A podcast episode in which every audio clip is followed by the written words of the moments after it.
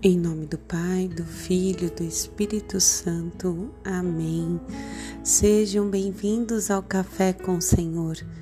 Hoje é segunda-feira, dia 11 de setembro de 2023.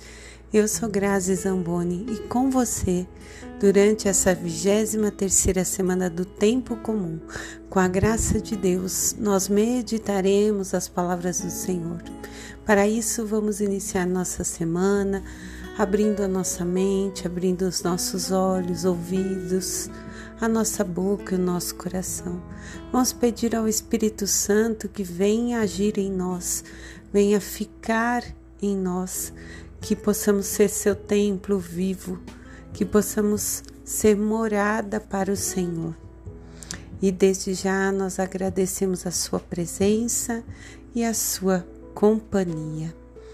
Meus irmãos, muito com muita alegria mesmo, iniciamos essa semana e assim hoje uma das cartas mais lindas nós vamos meditar de Colossenses, Paulo.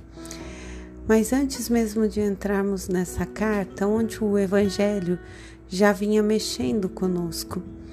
E na Santa Missa que eu pude participar, o padre falava assim que Jesus sempre se dirige nos seus evangelhos ou aos seus discípulos, ou ao povo, ou aos fariseus, mas ele não fala para qualquer um, ele sempre se dirige a alguém.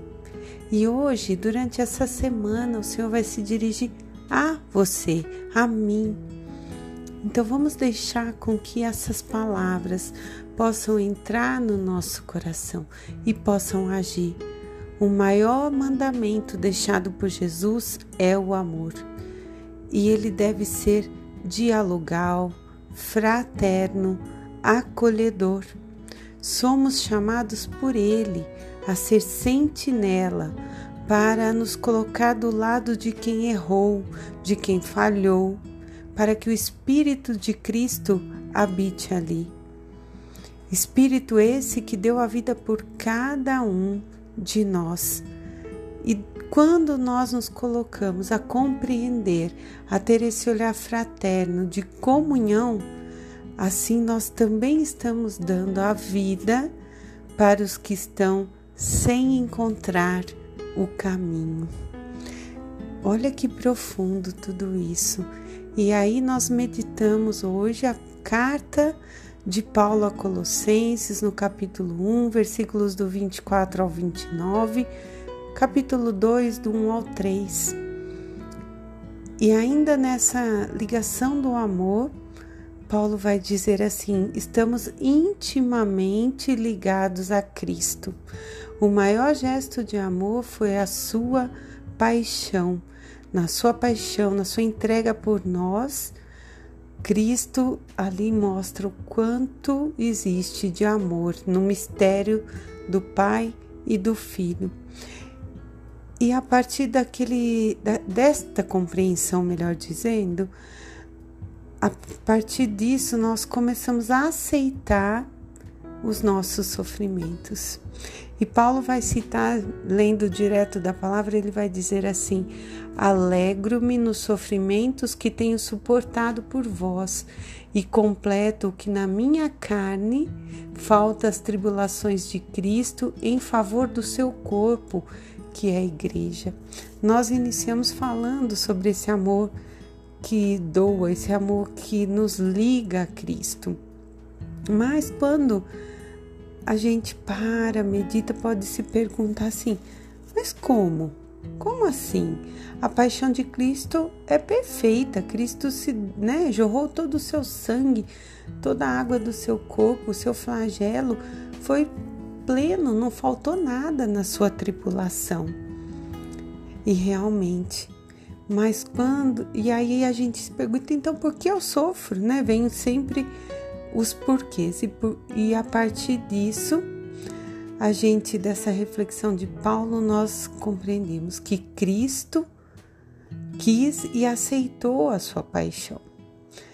E realmente não faltou nada, mas à medida em que temos um sofrimento, nós passamos a viver mais próximos de Cristo e a olhar o próximo com compaixão. Por isso que Paulo diz que enquanto eu sou fraco é que eu sou forte, porque a força do Senhor atua em mim. E é a partir da minha fraqueza, de mim reconhecer que a minha pequenez faz com que Cristo seja grande em mim, que aquela dor me coloca na fragilidade de pensar assim: eu preciso de um médico, eu preciso de uma ajuda, eu preciso do outro. Porque se nós não sentirmos nada de, de dores nesse tempo, com certeza nós iríamos nos acomodar é, e talvez até nos afastar de Cristo que tudo fez e faz por nós. Portanto, nessa loucura, vamos se dizer assim, nós podemos fazer o encontro, a experiência desse amor. A força do Senhor que atua em mim e dessa maneira eu passo pelo fogo, eu passo pela dor, fazendo essa experiência do amor que vai me unindo, que vai buscando alcançar o conhecimento desse mistério de Deus, e esse mistério é Cristo, e que em Cristo estão todos os tesouros, a sabedoria, o conhecimento. E aí nos resta dizer, como salmista, só em Deus a minha alma tem repouso, porque é dele que me vem a salvação. Só em Deus a minha alma tem repouso, porque é dele que me vem a salvação. Salmo 61. Então, meus irmãos, a resposta para os nossos sofrimentos, para as nossas dores, para os dias difíceis, está nessa passagem de Colossenses. Depois, na leitura de, do Evangelho de Lucas, no capítulo 6, versículos do 6 ao 11, Jesus está na sinagoga, está ensinando, portanto, está falando ao povo, e tinha uma pessoa com a mão atrofiada.